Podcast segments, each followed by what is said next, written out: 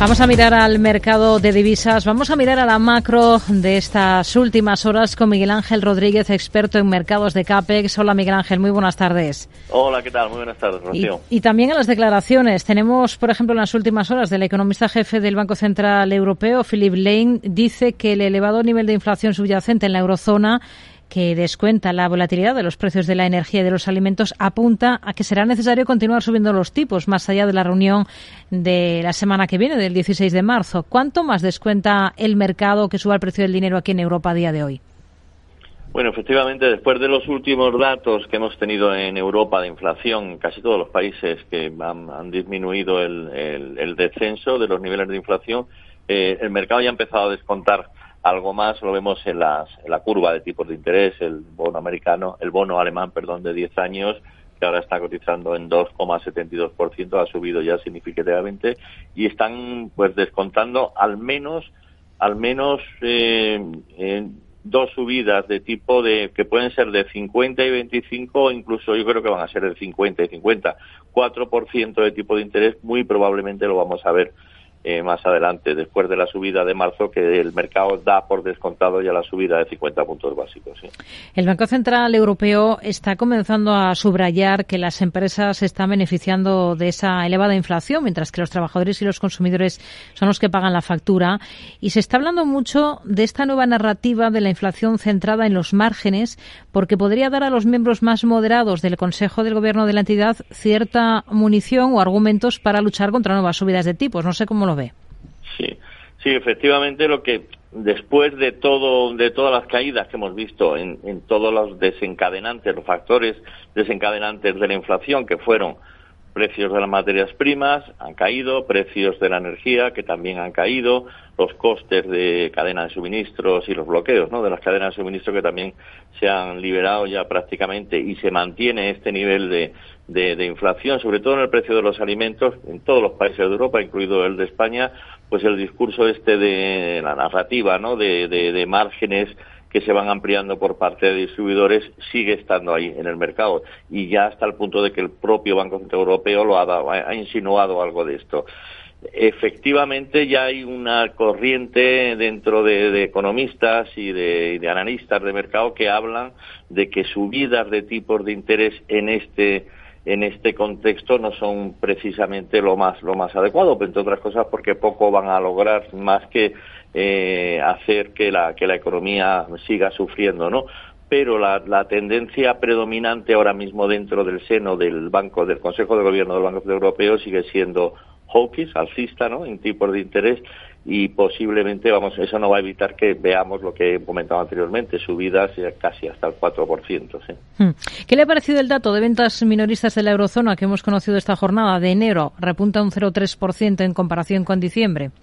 Sí, pues es, un dato malo, es un dato que e, evidencia precisamente eh, pues una debilidad de la economía con una inflación que se mantiene alta y con tipos de interés que vienen que vienen creciendo. Sería uno de los argumentos en contra precisamente, ¿no? las ventas minoristas, que es un indicador muy claro de la demanda interna, la demanda doméstica, pues es, está eh, está disminuyendo. Hoy lo hemos visto en el dato de hoy y sería un argumento en contra para para subir tipos de interés. ¿sí? Hmm. Y los pedidos de bienes duraderos que se han conocido en Estados Unidos, que es la referencia macro más interesante del día en la primera potencia económica mundial. Sí, bueno, los eh, pedidos de bienes duraderos han salido en torno a lo, a lo esperado, ¿eh? sin ningún tipo de, de, cambios, incluso los, los datos subyacentes que excluyen eh, transportes y defensa y esto se mantienen en niveles, son niveles de caída abajo, pero no, no, no han, no han incidido, no han sido inferiores a lo esperado. No ha tenido prácticamente ningún efecto en el mercado este dato en concreto. ¿sí? Hmm. ¿Qué valoración hace? Bueno, primero de todo, mañana tenemos una cita importante con eh, Powell. Habla en el Congreso de Estados Unidos. ¿Qué es lo que esperan ustedes? Bueno, hoy se va a publicar, dentro de unas horas se va a publicar lo que es el, discurso, lo publican anticipadamente y ya tendremos alguna, alguna anticipación de lo, de lo que va a decir. Ahí lo más interesante serán las preguntas.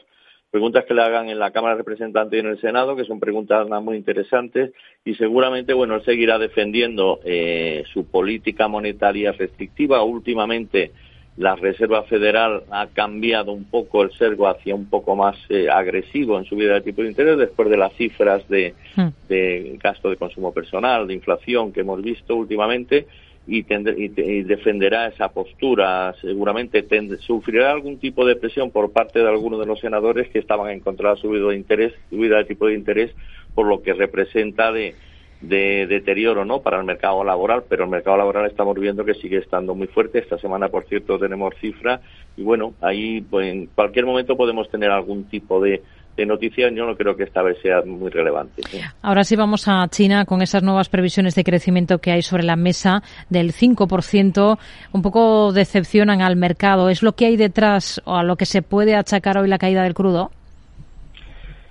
Sí, bueno, el crudo venía venía cayendo, bueno, venía en movimiento lateral ya desde hace bastante tiempo porque ya se preveía, ¿no? Que la demanda de China no iba a ser el incremento de la demanda por la reapertura de, China después del COVID cero no iba a ser no va a ser muy agresiva y luego hay lo que sí que hay es un retroceso en la demanda global de países occidentales por los datos que estamos viendo en Europa sobre todo que no son muy bollantes que digamos, ¿no? Hmm. Y se mantiene bastante estable.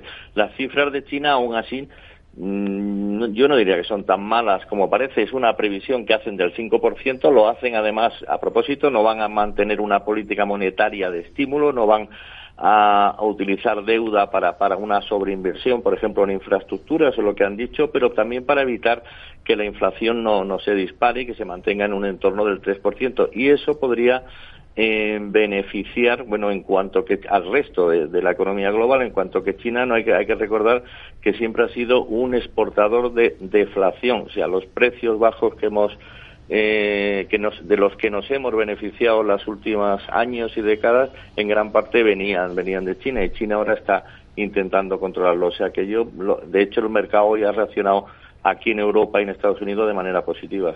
Miguel Ángel Rodríguez, experto en mercados de CAPEX. Gracias. Muy buenas tardes. Buenas tardes, muchas gracias.